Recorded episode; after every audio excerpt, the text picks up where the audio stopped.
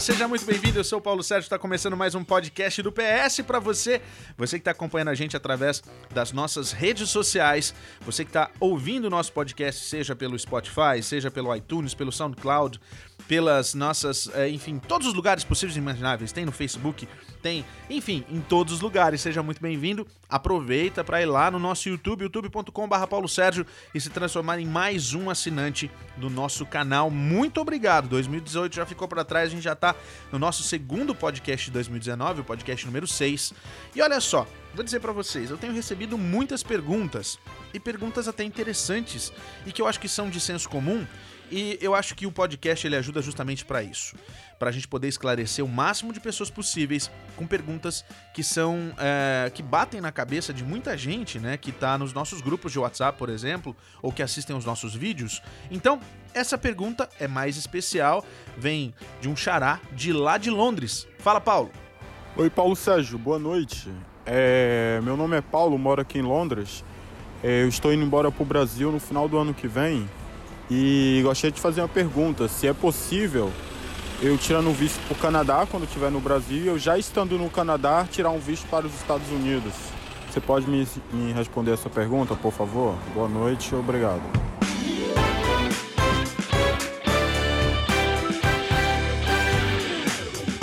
Então, Paulo, na realidade é o seguinte: você está em Londres, você vai voltar para o Brasil, você vai ter o seu visto do Canadá. Aí você conseguiu o seu visto do Canadá, você foi para o Canadá.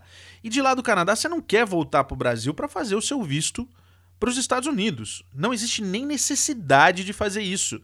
Você pode ir no consulado americano no Canadá, tá?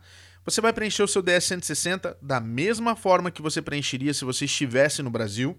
E aí tem uma área no DS-160 que você coloca lá que você está fora do seu país, na realidade solicitando um visto para os Estados Unidos. E sim, você pode solicitar o seu visto para os Estados Unidos estando em qualquer outro país que tenha um consulado americano.